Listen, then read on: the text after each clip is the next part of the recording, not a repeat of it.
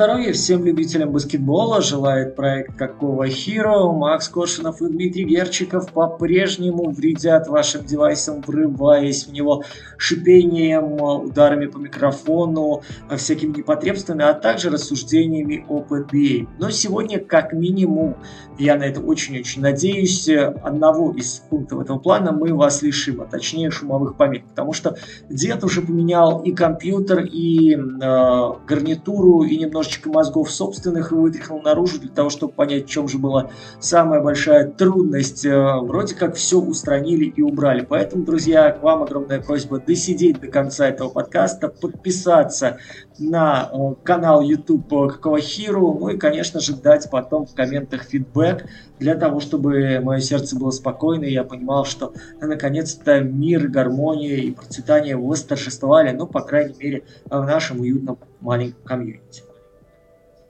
Да, друзья, добрый день, доброе утро, добрый вечер. А, мы поменяли действительно все, что могли, кроме деда, но деда я менять не буду, вы как не просите, нет. К сожалению, не могу, я привык к Диме, и надеюсь, Дима привык ко мне.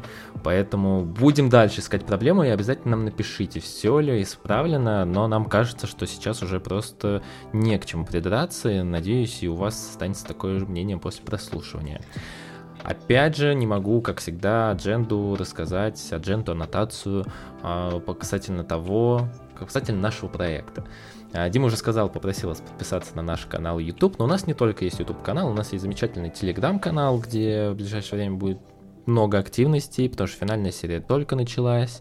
У нас есть другие платформы, где вы нас можете услышать, и должна появиться еще и Яндекс платформа, конечно, но там у нас идут сложные общения пока что с самим Яндексом. Но тоже должна появиться, и когда она появится, тоже обязательно подпишитесь. И, конечно же, у нас еще появилась платформа э, несколько меркантильная, но греющая нам сердце, душу и немножечко карман. А может быть, скоро будет и помножечко.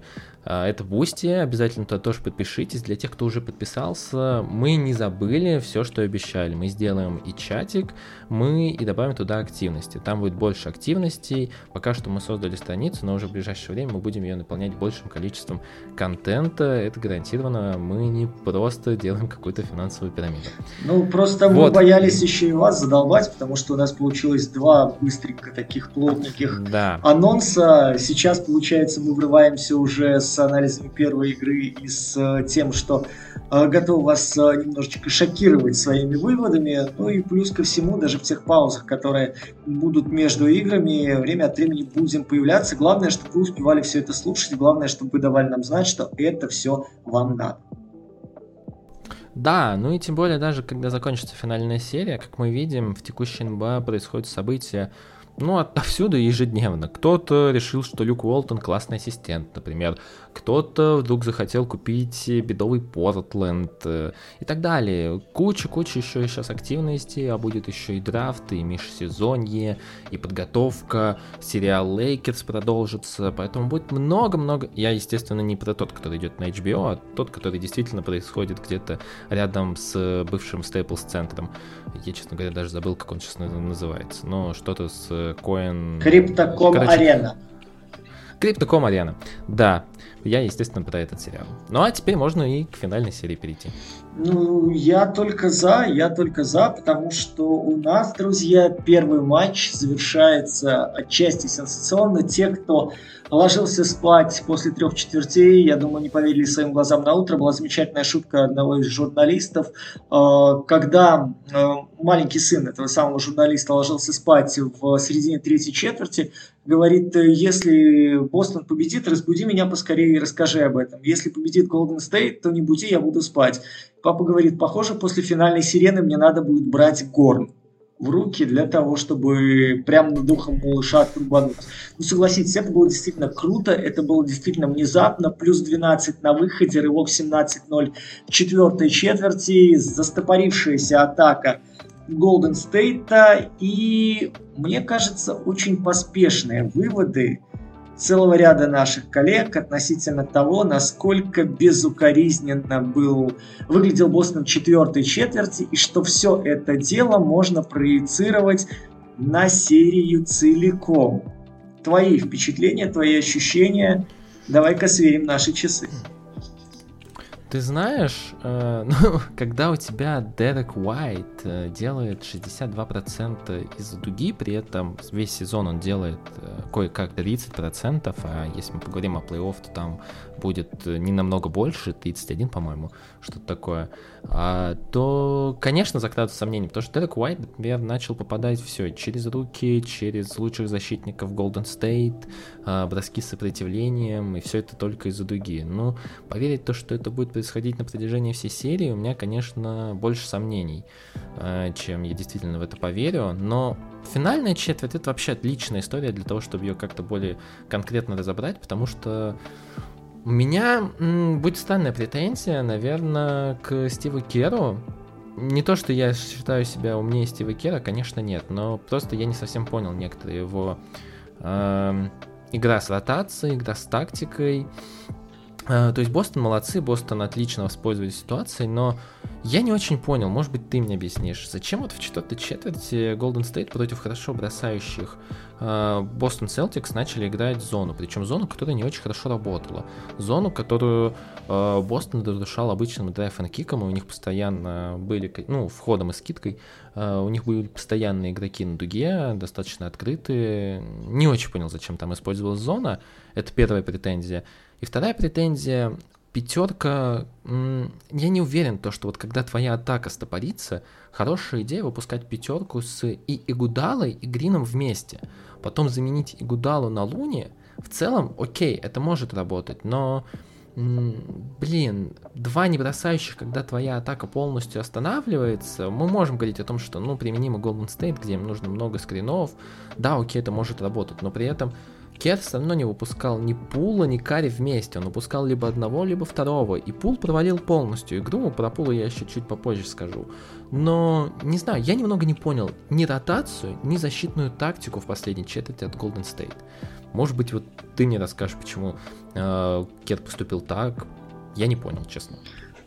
Ну, за Кера рассуждать несложно, по крайней мере, логика мне видится следующей. Здесь э, человек старался для того, чтобы минимизировать входы в трехсекундную зону, он видел угрозу первое. Видел главную угрозу непосредственно в краске. Для того, чтобы усложнить работу, для того, чтобы минимизировать пространство соперникам, не позволить разрывать вверх и низ, он попробовал эту зону. Второе. Сочетание игроков, которые были в этой зоне на этом отрезке. Напомню мне просто для для наших зрителей? То есть кто, кто тебя смутил в этой зоне больше всего? Ну, на самом деле, Джордан Пул, но я про него хотел отдельный, знаешь, эпик посвятить ему. Но Джордан Пул меня сильно смутил, да. Ну, я о том, что не самые, да, ключевые игроки прям вот в этот момент брали и решали ситуацию. А, я думаю, что здесь момент такой. Э, из разряда меньше думать, больше двигаться. То есть твоя задача тупо в этой ситуации считать игроков, твоя задача отвечать за конкретный пятак и не прекращать работать ногами. Плюс ко всему, в ряде моментов мы видели в первой половине, там, да, где-то попадал Роберт Уильямс, где-то попадал э, Тейтум, где-то попадал Уайт. Здесь была идея, наверное, такая, что ну, не должно дальше лететь вот по такой структуре. То есть пока они найдут бьющего, пока они определят точки, пока они решат, Э, что там будет заходить, э, плюс-минус баланс будет сохраняться. То есть вот так прям сразу все не полетит. И эта смена системы защиты пока еще заставит себя адаптироваться, пока вы будете выбегать на эти точки хорошие, э, далеко не факт, что себя оправдает. Третий момент, который, мне кажется, здесь мог сыграть, я опять же, вы же понимаете, я теоретизирую, пока Кера вот так вот не расспросишь один на один, правда мы сами не узнаем. Третий момент, который, мне кажется, имел смысл здесь, это заставить игроков Бостона э, в движении мяча играть максимально интенсивно. Мы видели в первой половине, с этим и были связаны основные проблемы Celtics при организации атаки. Как только у них переставал двигаться мяч, их вырубало полностью. В этой ситуации переводы на слабую сторону, понятно, переводы в углы, они вроде как зону рвут, но когда с вами игроки максимально интенсивно от вершины дуги начинают работать, вы, э, скажем так, вы не определяете направление передачи, вы чаще избавляетесь от мяча. Потому что, согласитесь, сложно. Вот вы заходите в какую точку площадки бы вы ни пошли, вас сопровождают. То есть толком нет смен, толком нет возможности освободить себе пространство. Плюс или минус, так с вами должен быть игрок. Соответственно, здесь и скрининг может не очень помогает, потому что он вам э, только освобождает пространство для атаки. Вы не видите толком поляны, да, она вам особо не раскрывается. Потому что это и для защиты в том числе намного проще вести борьбу в таком формате именно не позволяя ничего двигаться. Зона-то, собственно, движение мяча и разбивается. И мы увидели, что Celtics пошли от противного, они пошли от драйвен-кика, а не от движения. Они пошли на вход и на перевод сразу после смещения игрока внизу. Либо игрока из угла, либо когда э, центр выдвигается, да, и игрок из угла смотрит, куда надо будет сместиться на случай, если он вынужден будет закрывать позицию под кольцом, вот от этого игрока, соответственно, освобождался бьющий, и туда ему направлялся мяч. Мне казалось, что Кер таким образом попробовал, знаешь, одним выстрелом убить двух зайцев. То есть и закрыть краску, и немножко поломать ритм, заставить э, игроков соперника в немножко таком флеш-режиме работать. Но, как видим, очень здорово Удока нашел решение. И здесь момент такой, что там входы получались-то не особо в силовой манере, не особо атлетичные, да, не особо э, давящие. То есть это была очень хорошая идея получать э, даже не пространство, а немножко дистанции для набора скорости, движение в середину, которое заставляет хоть кого-то сплющиваться, и оттуда сразу же идет передача. И то, что попадает Бостон, мы с вами видели в матче против Милоки, который закрыл серию когда люди, даже выходящие со скамейки уровня Пейтона Причарда, с точки очень уверенно попадали и закрывали вопрос о победителе в серии, там уже к большому перерыву. Вот что-то похожее случилось здесь на маленькой дистанции, но ее оказалось достаточно для того, чтобы Golden State убить. Слушай, вот меня, знаешь, еще что вот смутило, о чем хотел поговорить, вот, ну, продолжая разговор о зоне. А, в первой четверти был очень интересный матчап. Вот прям с первых минут на Тейтуму начал выходить Луни. И Луни, ну, он был хорош на дуге. Откровенно, когда он играл персонально, он хорошо держался на ногах намного лучше, чем о нем говорят, потому что, ну, многие не знают, но Лунин-то на самом деле никогда и не был центровым и прям тяжелым игроком по университету и по школе. Он всегда был э, третьим э, номером и играл на дуге, и много бросал с периметра, играл в изоляциях, он был э, тяжело его с кем-то сейчас сравнить, но э, немного другого, форм... совсем другого формата игроком. И он очень хорошо держался на ногах. Мне понравилось. Я вот на самом деле жду то, что, наверное, в следующей игре мы увидим какие-то вариации либо Box and One, которые мы уже видели от Кера в свое время. Не знаю, кого здесь будет то а, именно End One. А, да, Box and One. А, наверное, Тейтум посмотрим, потому что Тейтум вроде бы был, как ни странно, но главным был хендлером команды у, у Доки.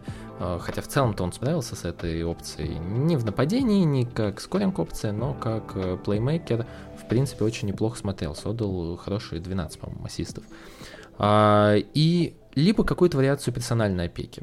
И вот тут, знаешь, я хотел плавно перейти к Джордану Пулу, потому что по Пулу меня смутило, ну, про зону ты уже сказал отчасти, я сказал то, что он там часто теряется, смещается. Вот ты говорил, что входы у Бостона были так себе, да, и вот правда так, но при этом Пул все равно смеща, смещался, когда а, Golden State играли в зоне 3-2. И получалось, ну, не очень хорошо, всегда на 45 градусах оставался в зоне а, Пула, слева сверху открытый игрок. И это защита.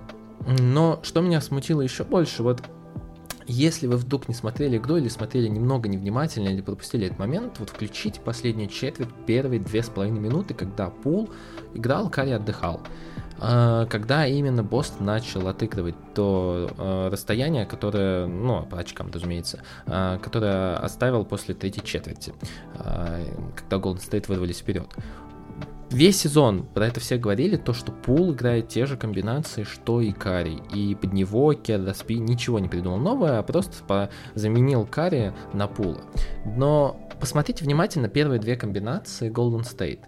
А, обычно такую агрессивную защиту редко используют в Америке, но у Бостона я часто замечал, что когда после скрина игрок один не успевает а, за своим соперником, то другой игрок, в данном случае у Бостона это было иногда Тейтум, когда Смарт не успевал за пулом, то Тейтум сразу уходил и сразу встречал, делал легкий хит, э, если будем говорить хоккейной терминологией, а, и останавливал пула. Но смущает немного другое, то что пул после этого хита, если его так называть, ну, можно сказать, заслон от соперника, не знаю, как по-другому назвать, а, он останавливался, он останавливался в движении, и комбинацию, которую Грин все это время ждал, чтобы отдать передачу на бросок, вывести пула, приходилось рисовать заново.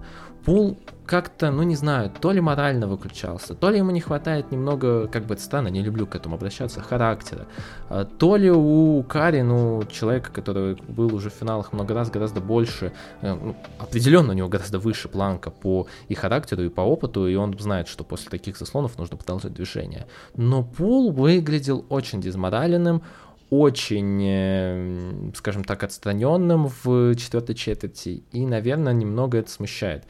А, что вот хотел спросить, ну, во-первых, согласен ли ты с этим, что пул в атаке был действительно очень плох, и вот еще один вопрос, который я части задал в начале, почему Пула, не, Кер не попробовал Пула и Кари вместе? Почему он их вот так вот именно разделял, когда именно не хватало огневой мощи?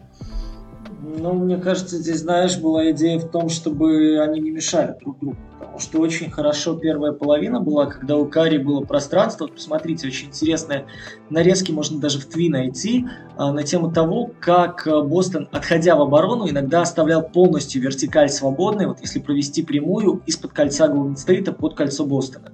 То есть они сопровождали параллельными э, такими прямыми движения игроков, то есть выдавливая вроде как во фланге, да, выдавливая в крылья соперника, но при этом Карри, получающий мяч как болхендлер, он двигался вперед абсолютно свободно. Второй момент, э, мы видим, что против Карри очень часто в первой половине дропали есть э, люди отступали, люди где-то теряли позицию, люди где-то сознательно, когда передавали карри от большого маленькому, большой сразу делал длиннющий шаг назад, маленький не успевал доступать. У карри появлялось очень хорошее пространство для того, чтобы атаковать с дальней дистанции, и это работало. То же самое мы можем с вами наблюдать, когда они старались выводить Клея. И опять же, после заслона, когда Большой пытался сразу же отпасть, потому что, я не знаю, то ли там была э, идея у Доки, что могут быть двойки передачи вниз, то ли там какая-то своя внутренняя установка была, но опять же, не находясь в команде, вот эти вот моменты трактовать довольно сложно.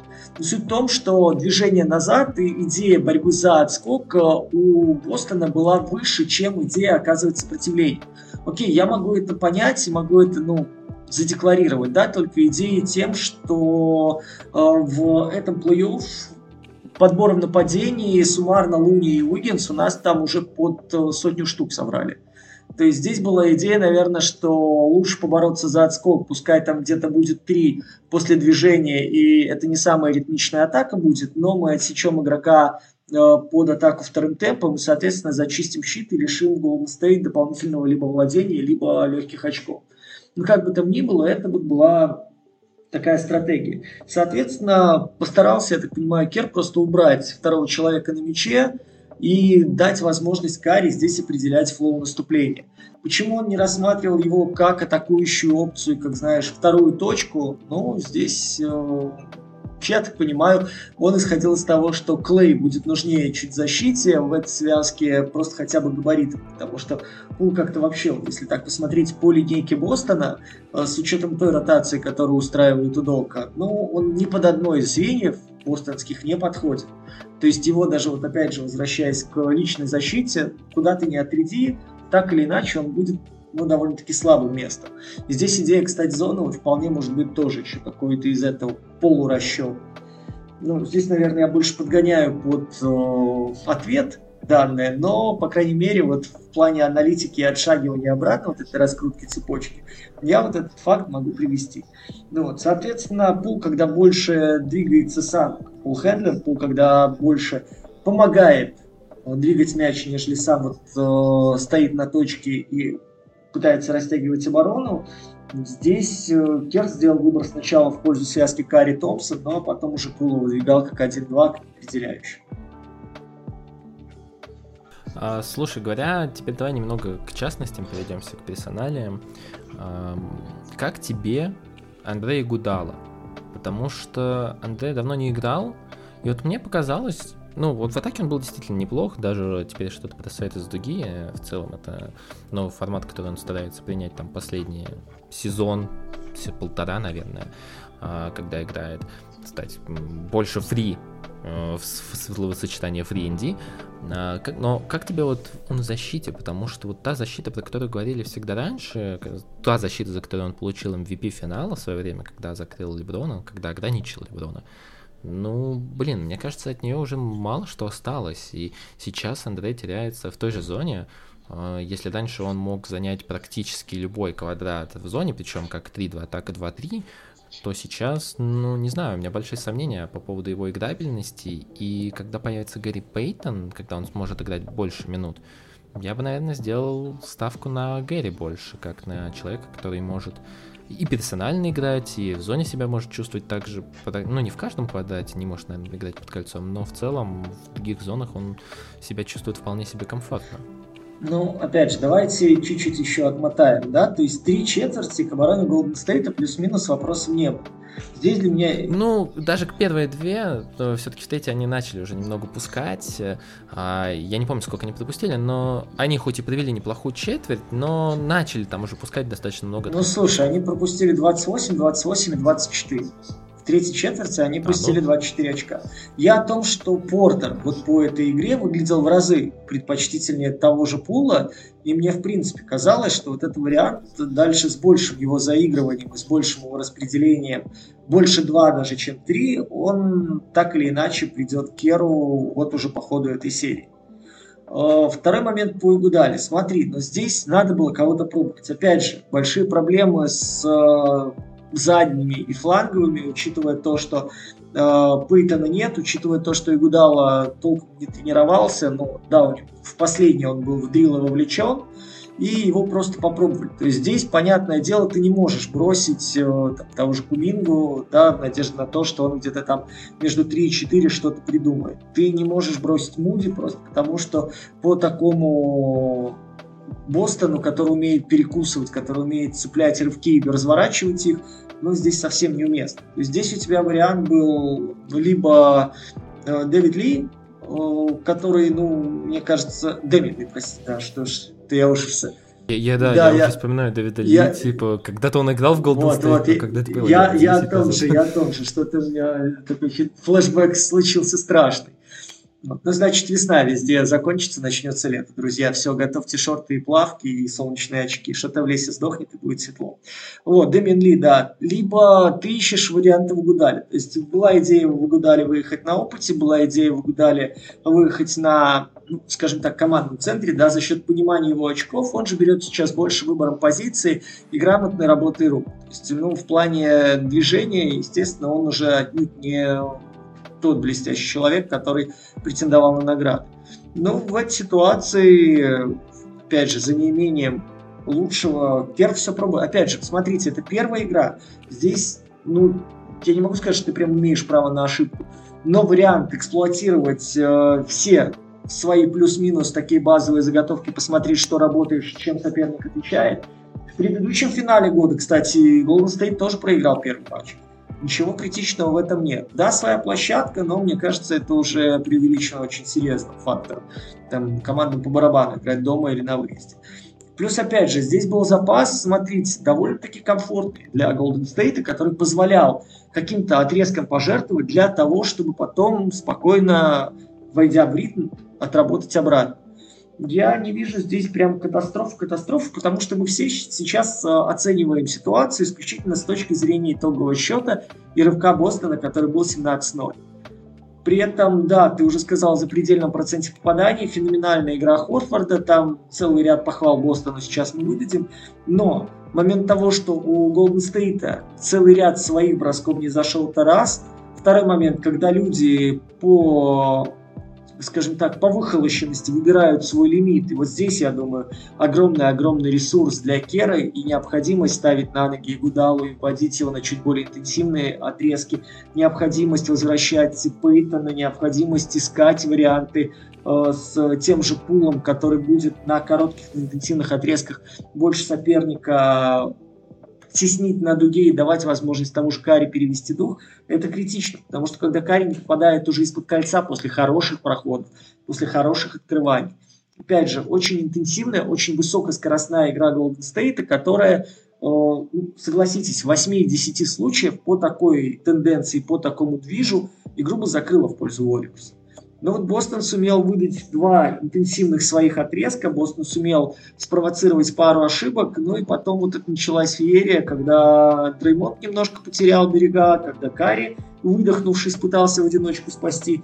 И вот здесь вот не хватило баланса, здесь не хватило координации, и мне кажется, что в данной ситуации немножко Икер выпустил как бы ход матча из рук, тайм-аут это были хорошие, опять же, но посмотрите, он им в каждом тайм-ауте, вот ближе к концу говорит про стопы.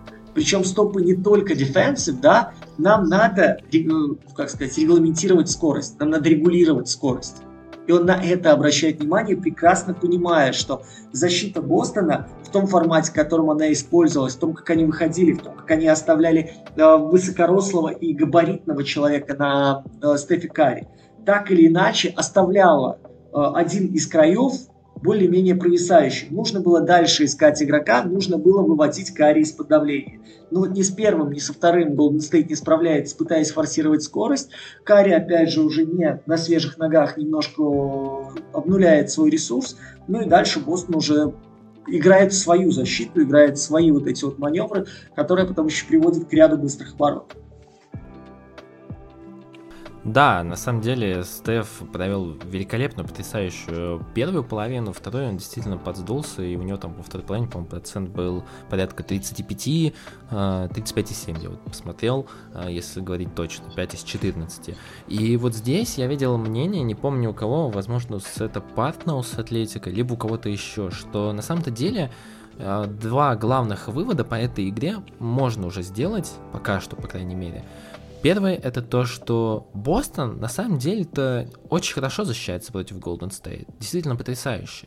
Но э, они не могут защищаться против Стефана Карри, только когда Стефан выключается. И здесь хочется поговорить о матчапе Маркус Смарт, Стефан Карри. Ты отметил, как Маркус съел э, Пула, и я с тобой согласен. Но при этом Маркус Смарт практически в первой половине был абсолютной дырой против э, Стефана Карри. И если вы посмотрите первую, вторую четверть, когда Маркус Март старался максимально активно обходить заслоны за Стефаном Карри, мы обсуждали эту тему в одном из подкастов пару месяцев назад. Он может это делать, потому что Роберт Уильямс выходит достаточно высоко и позволяет ему делать и страхует его. То в целом это не решало проблему. Стефан Карри поливал, поливал и поливал. И здесь вопрос, вообще сможет ли на дистанции Бостон что-то придумать против Стефана Карри, еще один вопрос, потому что по факту все нападение Golden State, ну, по сути, провалило игру за исключением Стефана Карри. Они не дали ему той огневой поддержки, чтобы он выдержал концовку игры, и когда в последней четверти они посыпались, по сути, мне наливать больше некому. Где-то он попадал под блокшоты, где-то он делал атакующие фолы, потому что, ну, не хватало а, сил на то, чтобы а, сохранять body control, а, не знаю, как это лучше перевести на, э, на нормальный язык, на русский язык, э, чтобы, ну, как-то более корректно это сформулировать. Э, но при этом, ну, не знаю, вот Э, насколько ты согласен с тем, что у Golden State действительно нападении ничего не будет выходить, потому что Клей выглядит в нападении грустно. Он не может отрываться от защитников Бостона, он не находит свой бросок. А вторая половина у него была прям совсем унылая, всего 6 бросков для Клея по такой игре, по игре, которая была в очень быстром темпе, это не очень хорошо. Дреймонд Грин брал на себя много бросков, не, необычно много, 12 бросков для Дреймонда Грина, это вообще ну, планка на 3 игры, э, попадает ну, ужасно, но для этого э, это ни для кого не было секретом. И понятное дело, что Кер что-то придумает с нападением, но вот сейчас по первой игре складывалось впечатление, что Golden State это только Стефан Карри, При этом, да, против Стефана Карри Бостон не может защищаться сейчас, по крайней мере, по первой игре. Но дальше ресурсов неоткуда взять. Мне кажется, дальше ресурсы будут браться от движения мяча, дальше ресурсы будут браться от того, что все-таки Дреймонд э, сделает то же самое, что сделал Джейсон Тейтум, просто переключится в режим ассистента, в режим помощника, в режим человека, который э, будет, скажем так, раскручивать атаки, а не их завершать. Плюс ко всему, сейчас очень велик соблазн у Бостона, да, вот после такой игры тоже давать, отходить от Грина, давать ему возможность атаковать свободно с дальней дистанции, гонять его на линию, ну, знаешь, так усугублять то, что раненый зверь получил вот эту травму. И мне кажется, что это тоже может быть чревато, потому что Дреймон при всей своей вот этой атакующей ограниченности, мы помним, что плюс-минус среднее он свои загоняет, плюс-минус э, броски, когда он адаптируется к своему опекуну, на пристойный уровень для тяжелого форварда он выводит. И здесь в этой ситуации куда важнее, в моем понимании, это работа игроков без мяча на слабой стороне, для того, чтобы подстраиваться под передачи и в целом помогать Голден Стейту организовать э, наступление. Потому что, смотрите, у Бостона во второй половине мяч двигается образцово, и они делают 33 ассиста за весь матч. У Golden State они еле-еле выходят из 20. И здесь вот все сводить к тому, что подавили Стефана Карри, ну, на мой взгляд, немножко близгору. Здесь момент в том, что у тебя второй альтернативный центр, альтернативный центр организации атак, давайте так скажем, он в этой ситуации был более сосредоточен на завершении, более сосредоточен на том, чтобы забрать э, те атаки, которые провисли. Потому что, ну, посмотрите, кроме Стеф Карри в первом матче мы не можем найти ни одного стабильно бьющего. Потому что Уиггинс там 8-15 дал, вроде приличный процент, но посмотрите, откуда у него заходит его средний, и посмотрите, что у него творилось в И в этой ситуации, опять же, момент, который меня немножко удивляет, это идея использования Кивона Луни. Учитывая, что он отыгрывал довольно большое количество времени э, для, ну, для финала, учитывая то, что Роберт Уильямс был сосредоточен на помощи, Роберт Уильямс был сосредоточен на том, чтобы довольно агрессивно отрабатывать и отсекать, Луни в такой ситуации, опять же, в моем идеальном мире должен быть тогда скрининг центром. То есть тот человек, который... Вот, вот погоди, вот тут, вот тут я в защиту Луни э, скажу, что все-таки этот человек в защите дает тебе необходимый импакт, по крайней мере, если вы играете в персональной опеке. Согласен, в зоне, наверное, Луни не самая интересная опция, которая, ну, э, дает какой-то значительный эффект. Но как скрининг опция, согласен, да, должен быть... Э, я, пока ты э, не закончил мысль, я просто вкину еще одну. Э, Кевин Луни в защите это действительно ну, ну, крутой игрок, который может выходить, мы видели это в первой четверти. В нападении согласен, наверное, нужно делать выбор Луни или Грин, и Луни, за, когда Грин отдыхает. А, в принципе, они могут так существовать. И сразу вот вдогонку вкину, просто интересно, ты единственный человек, а, который действительно даст мне, ну и Артем Комаров, тоже подпишитесь на канал Перехват, про европейский баскетбол, расскажет мне э, действительно какие-то интересные вещи. Почему не использовать Биелицу? Потому что Кер постоянно в концовке игры использовал двух небросающих э, в своей ротации. Но это вдогонку к тебе, э, когда ты закончишь мысль. Я тут просто, ты изначально задавал вопросы в атаке, поэтому я рассуждал о Луне сейчас именно как об опционе наступающих. Тут про, ну, да, про да, защиту да. никаких вопросов нет. Я имел в виду о том, что пик-н-ролльный вариант – которым они, допустим, терзали Даллас, он не очень актуален. И здесь любой человек, кто смотрел предыдущую серию, скажет, ну, друже, что ты несешь, какой Луни через двойки против Уильямса, который хорошо, в принципе, отрабатывает даже за позицию с человеком, который пытается там нормально поставить э, наверху, имитировать двойку, что-то организовать в плане заслона. Поэтому я говорю, что Луни в, этом, в этой ситуации, в этом контексте, в этом позиционном нападении как раз-таки как скрининг, движущийся человек, который обозначает раз, дернул, вернулся, второй раз с другой стороны перешел, еще раз обозначил. Да, это энергозатратная штука, но твоя задача как раз-таки, э, знаете, как та нитка за иголку успевать. То есть э, выгоняет соперника как можно выше, образовывать как дыры в сыре пространство либо для движения вниз маленького, либо для э, смены, которая будет полезна Golden State, либо же в крайнем случае вот после этого скользящего какого-то обозначающего заслона пытаться организовать какое-то взаимодействие с получением мяча вниз. Но при этом, естественно, мы с вами понимаем, что ваша задача еще и Уильямс немножко потеснить за собой, утянуть, побороться, окей, э, побампиться где-то, ну а что остается? Если вам надо что-то пробовать с учетом большого, а не просто гонять маленьких и пытаться на быстрых атаках, на спинах въехать в чужую зону, ну, соответственно, надо тогда адаптировать игру центрового. Здесь, мне кажется, Кер должен, просто обязан этот фактор использовать. При этом я хочу сказать э, большущий, выказать большущий респект э, Ами Удоки, который максимально грамотно использовал своих высокорослых людей. Да, мы говорили о том, что будет много легкой пятерки, в принципе, плюс-минус так и получилось. Но посмотри, даже Тайс за свои 6 минут, который вышел, раз попинался, второй раз попинался, внизу где-то освободил своим пространство. То есть он был четко направлен на то, чтобы давать свободу игрокам Бостона под движение. Вот то же самое должен исполнять Луни для того, чтобы э, немножечко атака Golden State э, двигалась органичнее, что ли, естественнее и быстрее. Относительно Бьелицы, слушай, ну он... Вот подожди, вот давай, да, вот пока ты не ушел от Тайса, слушай, а мне показалось то, что Тайс вышел только вот в первой половине, 5 минут, э, он был достаточно медленен для того, чтобы защищаться против Golden State, и он дальше сел, разве не так? По-моему, у него даже прям минус-минус.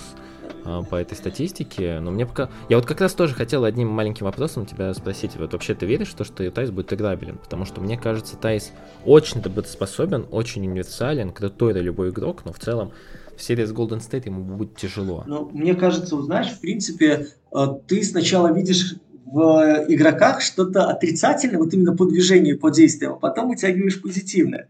Я вот наоборот, потому что мне вот для защиты сейчас – но для меня вот этот отрезок 6 минут защитных, он не показатель, потому что если ты раз-два системно залажал в защите, тебя передергивают, садят, но тебе объясняют тогда твою ошибку и дают возможность еще раз прокрутиться, да, работает это или нет, особенно с учетом того, куда Бостон улетал. Вот. Но здесь показательно то, что в, защ... в нападении, когда он вышел, он дал ровненько то, что Бостону надо было, вот на этом коротком пусковом отрезке. То есть он давал больше пространства. Но, насколько я понимаю, Бостону все-таки нужно была большая мобильность. Они ставили на движение, а не на габариты. Поэтому они открывали пространство. Ну, это, это про защиту? Нет, нет, нет, это про нападение. нападение. Они открывали пространство как раз-таки через движение, через освобождение людей за счет смещения соперника, за счет того, что своими маневрами, своими обыгрышами, либо же э, своим, э, как сказать, взаимодействием, что ли, да, э, открывать пространство. Вот. Поэтому Возможно. я думаю, что дальше вот мы не знаем, куда повернется серия. Следующие вот две игры это показатель адаптивности тренера. То есть это пойдет первая итерация по защите нападению из, из того, что они видели. И вот третьей игре вот будет уже действительно концептуальная битва, когда мы с вами поймем, э, что все козыри на столе. Вот тогда мы сможем вывести какую-то линию, во что играет Бостон дальше, и будет ли он верить в свою систему скоростей, либо же э, будут адаптации. Мне кажется, Тайс где-то еще должен будет появляться, и вот эта ставка на атлетизм, ставка на Э, движение большого, который, как, знаете, как шкафы двигает, пытается соперников убирать с путей для атаки своим партнерам, для, неважно, Тейтум, Браун, кто там будет на площадке. Она вот этот концепт еще разок, а может и даже два, мы всерьез увидим всерьез будем разбирать. Я бы на самом деле отодвинул бы, наверное, не на третью, даже на четвертую игру посмотреть, что там в итоге будет и как адаптируются тренеры. Но да, в целом интересно. Ты думаешь, что, что Тайс будет играть? У меня в этом есть сомнения, потому что, ну, если Golden State все-таки адаптирует а, движение своих игроков в нападении, то Тайсу будет трудновато, хотя я бесконечно люблю его.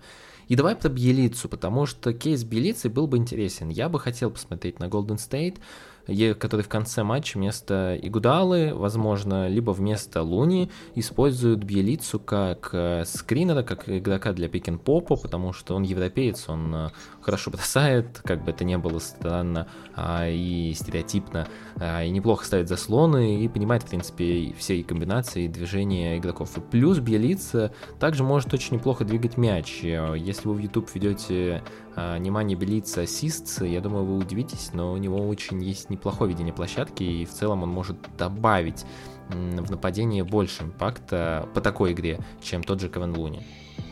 Он очень медленный. Он очень медленный, и это его беда.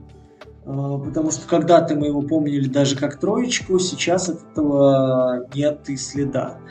Здесь сложно, потому что пик-н-попом он может угрожать только находясь близко к игроку с мячом. Он не может отваливаться, он не может далеко тянуть за собой, никто за ним не сделает шаг, даже если он отступит от дуги. Все поверят в то, что окей, бросает deep вместо того, чтобы там обозначать сопротивление. Все останутся на человеке маленьком, в которого поверят и которого пожелают прихватить. Бьелица от прохода закончился очень-очень давно, и в принципе мне сейчас, кроме вот этого движения по прямой с габаритами предсказать что-то сложно, он, он видит, он скидывает, но это, знаешь, это болезнь, вот это вот болезнь Галинари. Когда ты приезжал в, из Европы легким на ногах и способен был входить, сбрасывать и вертеть на отдельных частях тела соперников, сейчас ты можешь только от статики, от шага, от перешагивания на максимум от полутора что-то создавать угрожающее корзине. Сейчас он в дриблинге – это идеальный расклад для любого человека. В Бостоне нет таких хиликов из людей активной ротации, которые будут э, прогибаться, бояться, оставаться с Белицей один в один, да когда он еще и будет мяч вести. Кроме хендофа после этого ничегошеньки не будет в наступлении Голден Стейта.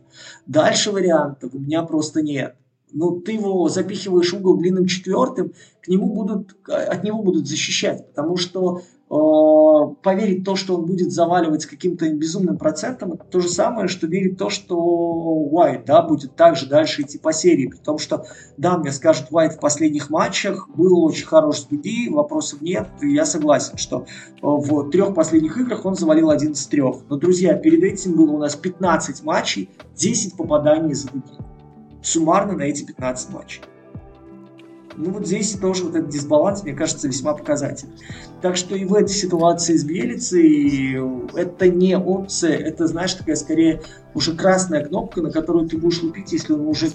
Да, если уже ничего остальное не, не, не работает. И это мы с тобой защиту еще не разбирали потому что куда ты его поставишь? Но про защиту Белицы, про защиту Белицы нет смысла разбирать, потому что там защиты нет. Там ты очень хорошо описал Галинари, и в целом вот эта латералка, ну, боковая подвижность, у них очень похожа, действительно. Ну, это, в принципе, все то, что происходит с людьми, когда они набирают мышечную массу, когда они ну, опять же, для меня это вот примеры, я столько раз уже приводил, Ян Веселый, Йонас Ванчунас, вот это вот люди, которые, опять же, которых ты видишь в Европе, то, чем они обладали в плане э, арсенала подвижности, в плане какого-то такого вот, знаешь, э, легкости движений, синхронности движений. Последний, кого это не зацепило, это такой two-way player был, да, прям two-continent player, наверное, это был Экпи Юда.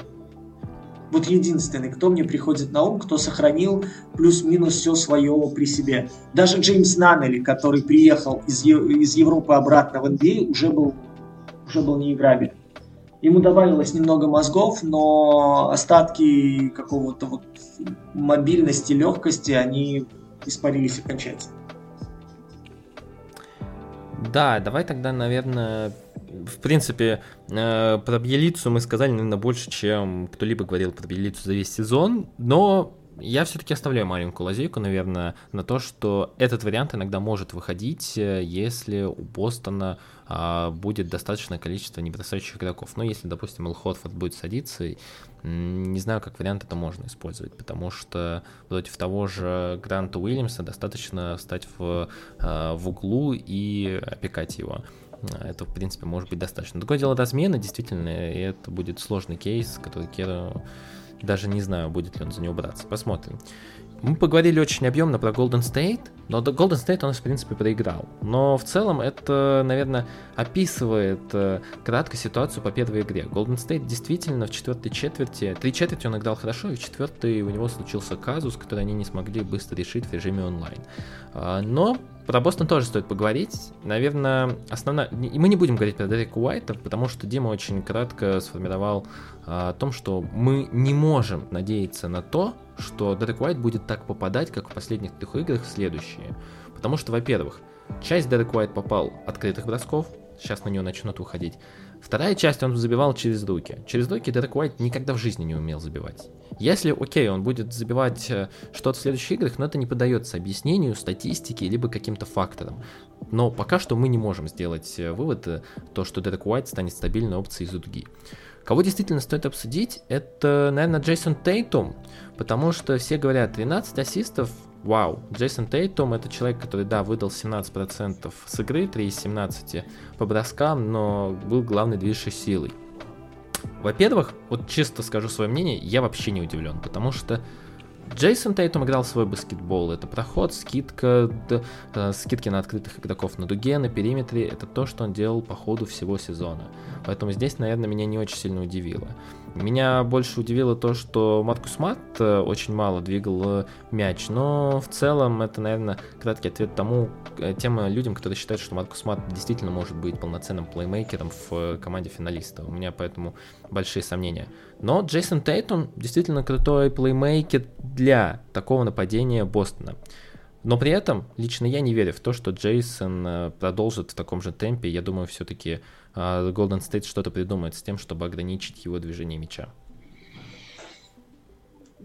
Ты мне предлагаешь сейчас сделать работу Стива Кера и получить должность в Golden State? Слушайте. Не-не, я предлагаю тебе, да, меня либо э, унизить, либо поддержать в плане того, что Джейсон Тейтум, конечно, молодец, что отдал 13 ассистов, но на самом деле это была его игра, под которую он был готов, и удивляться этому фактору, ну, немного. Здесь не удивляться, я скажу, что Бостон очень хорош своей адаптивностью. И здесь вот то, что начал делать Тейтум, это показатель баскетбольного интеллекта игрока. Чего, кстати, мы не видели от того же Джейлина Брауна по ходу этой серии. Да, да. И да. насколько тонко Тейтум начал ловить момент. Посмотрите, он же не вход-сброс сразу делает, да? Он старается выдвинуть игрока так, чтобы сектор для перевода мяча бьющему был максимально широкий. То есть, чтобы человек, который выдвигается на Тейтума, уже мало того, что не имел возможности э, вернуться там к своему, да, не имел возможности повлиять на траекторию передачи. То есть человек, от которого страхуют, начинает уходить, он максимально удобную позицию для атаки забирает. Тейтум вот за счет этих дополнительных полутора секунд, пока он на себя вытягивает соперника и делает эту скидку, он готовит позицию для бьющего наилучшим образом. И здесь вот эта адаптивность, он сам, в чем опять же плюс, когда у тебя игрок классный атакующий, игрок классный бросающий, делает скидки и э, под, готовит позицию, да, он прекрасно понимает механику броска, он прекрасно понимает те трудности, с которыми может столкнуться бьющий игрок с периметра. Отсюда вот это желание вытянуть к себе максимально плотно и сделать скидку, после которой ты не будешь дорабатывать, после которой ты не будешь править какие-то вносить какие-то корректировки в механику выноса для того, чтобы попасть по кольцу. Тейтум в этом смысле для меня бесконечно мудро, бесконечно толковую игру сделал, и это, опять же, огромный плюс для всего Бостона, потому что это показатель. У нас есть, кроме прямой угрозы, еще и шикарная альтернатива Смарту, если там будет полная капсда. И мы видим с вами, что человек, играющий с позиции 3, который входит, который отдает, который переводит на слабую сторону – очень серьезно развязывает руки тому же Джейлену Брауну. И мы возвращаемся к разговору о том, э, могут ли Браун и Тейтум играть вместе. Ну вот смотрите, у нас сейчас получилась игра, при которой позиция, как в чаепитии у Льюиса Кэрролла, все пересели на одну позицию. И Тейтум, только он подвинулся не вперед, он подвинулся назад, подвинулся на универсала 1-2. В этой ситуации у Брауна получилось практически все крыло с любой стороны, свободное либо для врывания, либо для подготовки атаки, средней либо дальней. И вот вам тот баланс, который, в принципе, этих двух форвардов э, уравновешивает, что ли.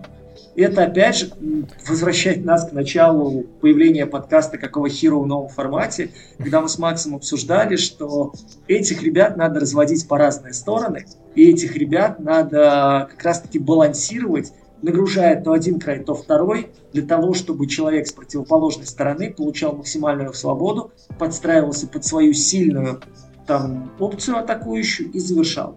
И вот сейчас у Дока, я не знаю, это он, это ассистенты, это сам Тейтум осознал, это как-то нарабатывалось, это план Б какой-то. Ну, опять же, здесь очень много вопросов. По одной игре делать выводы непозволительно. Но вот эта адаптивность и вот этот переход, который позволил Джейлену Брауну э, сделать 24 плюс 7, да, и получить плюс 22, это прямое следствие того, насколько Тейтл балансировал оборону, переходя, э, балансировал наступление, переходя в главную угрозу обороне, как э, пасующий на самом деле, я дам огромный респект э, имя Удоки, если до конца серии он сможет поддержать Джейлина Брауна в этой роли. В человек, который выполняет, э, пусть ограниченный функционал, но делает его очень хорошо. А, то есть он не брал на себя лишних опций, он не брал на себя лишних, э, лишних атак, как это делал в предыдущих сериях, мы это тоже обсуждали. А, еще один фактор это то, что матчап, конечно, был достаточно удобен для Джейлина Брауна. А когда он играл против Уиггинса, там у него статистика 1 против 3. Сделать простой врыв против Уиггинса тяжелее, Уиггинс может за ним успевать, может его останавливать, может его э, уводить на неудобные средние броски. Но преимущественно Джейлен играл против Клея Томпсона, и там у него все хорошо, 60%, 10 минут он побегал против Томпсона.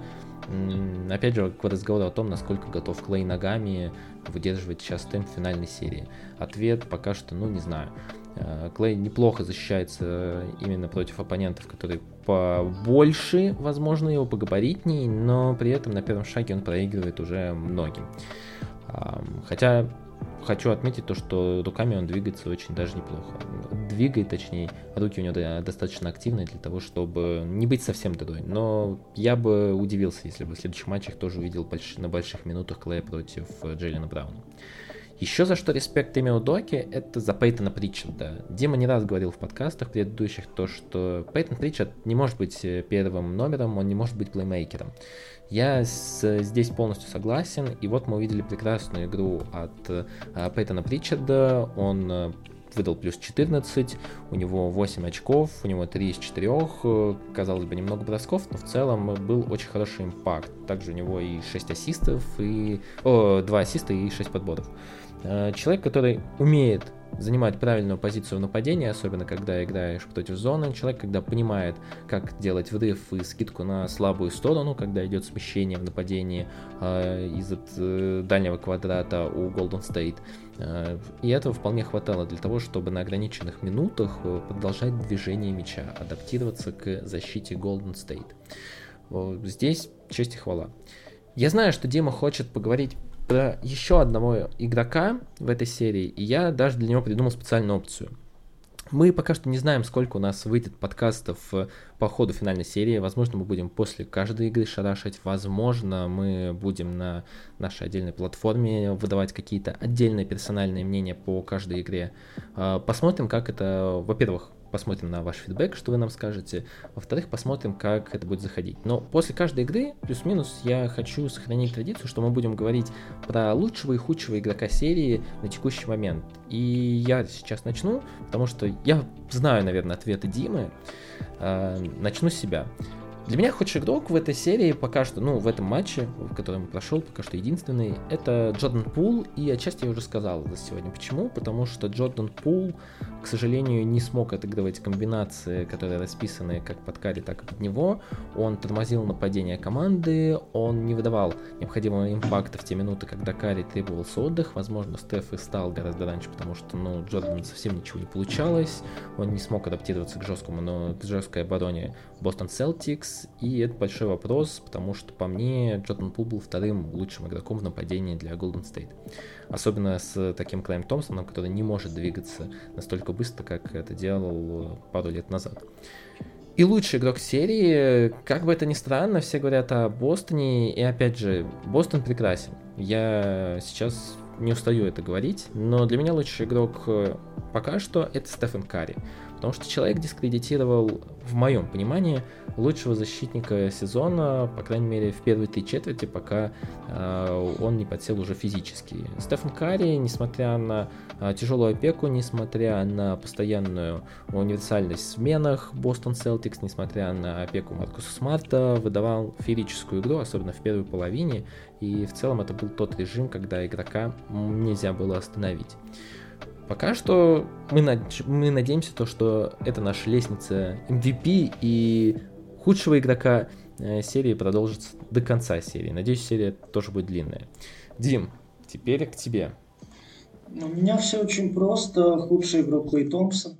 Потому что если ты не берешь в защите, вывози нападением, то, что продемонстрировал Клей в нападении, было абсолютно безнадежно и абсолютно бездарно. И то, что зачастую он, мне кажется, даже ухудшал позиции атакующей Golden State тем, что застревал в полупозициях, привело к тому, что ну, на фоне хороших условно говоря, трех четвертей, на это многие закрывали глаза. Но в ряде моментов просто то, где повисал Томпсон, где он оставался в момент, когда в его сторону должна быть, была идти передача, откуда он брал свои броски, ну, мне кажется, это совсем не системно для Golden State, а было проявление атакующих каких-то, да, вот этих угроз. Что же касается защиты, ну, там, там пока все очень печально, я это говорю весь плей-офф, от этого лучше никому не становится, но, по крайней мере, подтверждается хотя бы просто сентенция.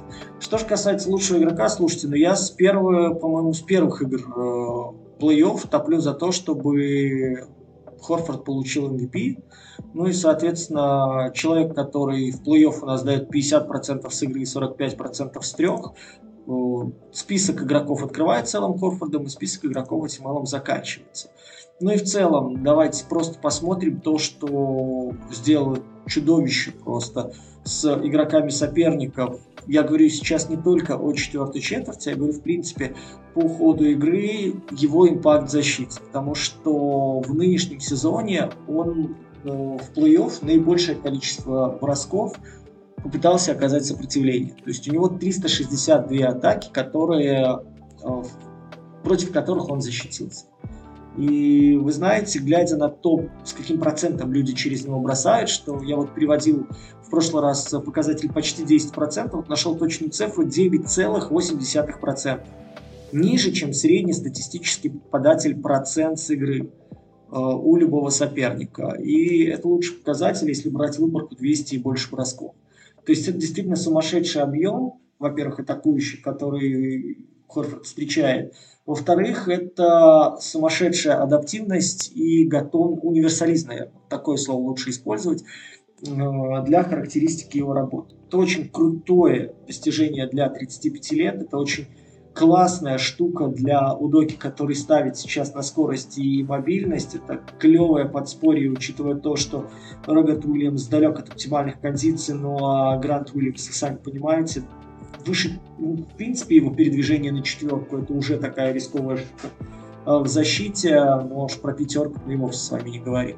Поэтому для меня Эл это абсолютный бист в этой серии, такой действительно эти красавицы и чудовище человек, который просто в этой серии ну, должен быть дифференс-мейкером, человек, который отрабатывает на обеих сторонах площадки, человек, который умудряется затмевать Джейсона Тейтума как раз-таки тем, что поддерживает атаку, поддерживает защиту, при этом сохраняет свежесть, отыграв, сколько у него там было, 33 минуты, да, 33 минуты, ну, ну, у меня просто я уже out of superlatives, да, и меня уже не хватает прилагательных для того, чтобы его нахваливать. Это очень круто, и дед в порядке, и это радует.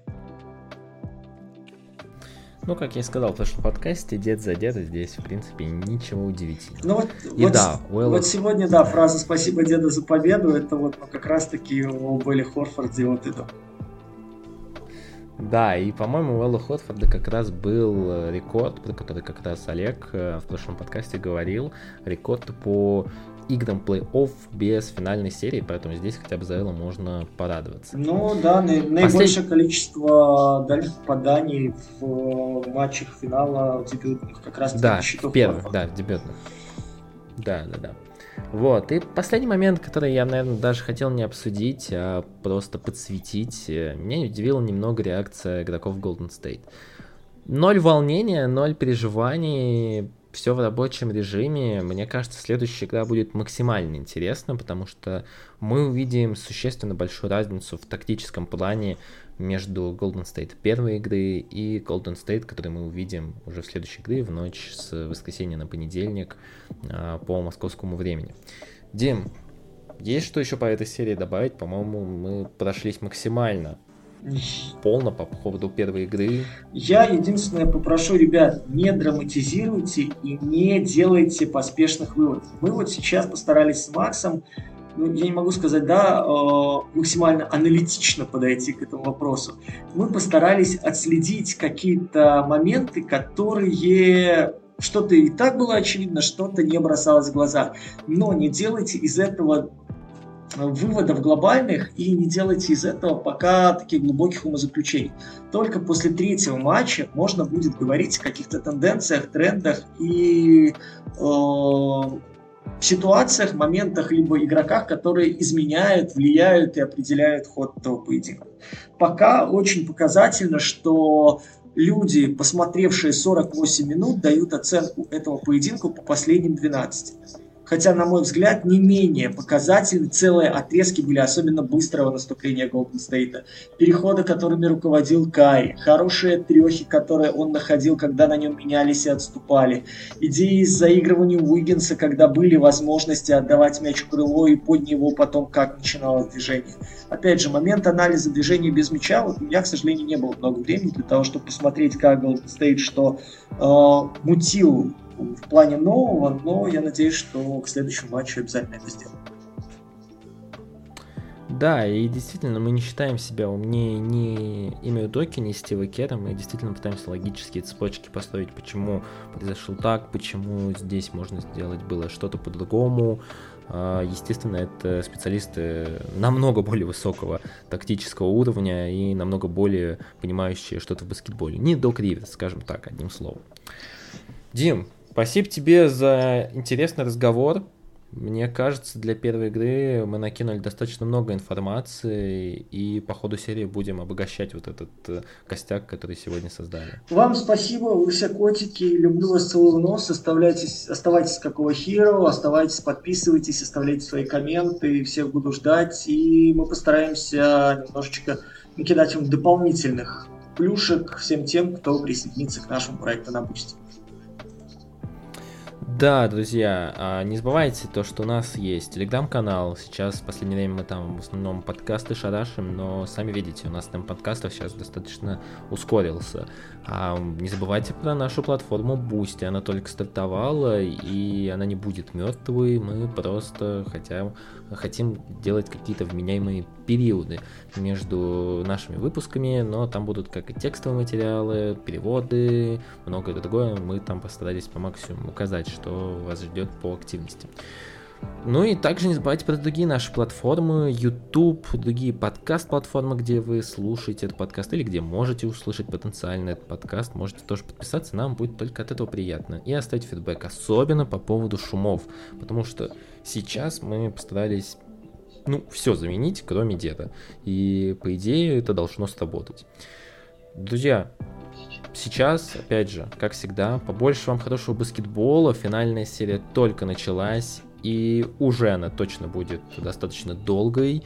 А, поэтому присоединяйтесь вместе с какого хира следить за финальной серией, за миром НБА, за миром лучшей спортивной лиги, с лучшей баскетбольной, э, лучшей спортивной игры и лучшей спортивной лиги мира. А мы постараемся делать для вас этот экскурс максимально приятным, интересным, где-то забавным, немного нелепым, но достаточно увлекательным для вас, это мы вам точно обещаем. Ну и, как всегда, мирного неба вам над головой, как и сказал, побольше хорошего баскетбола, и помните, что даже после самой темной ночи всегда наступает рассвет.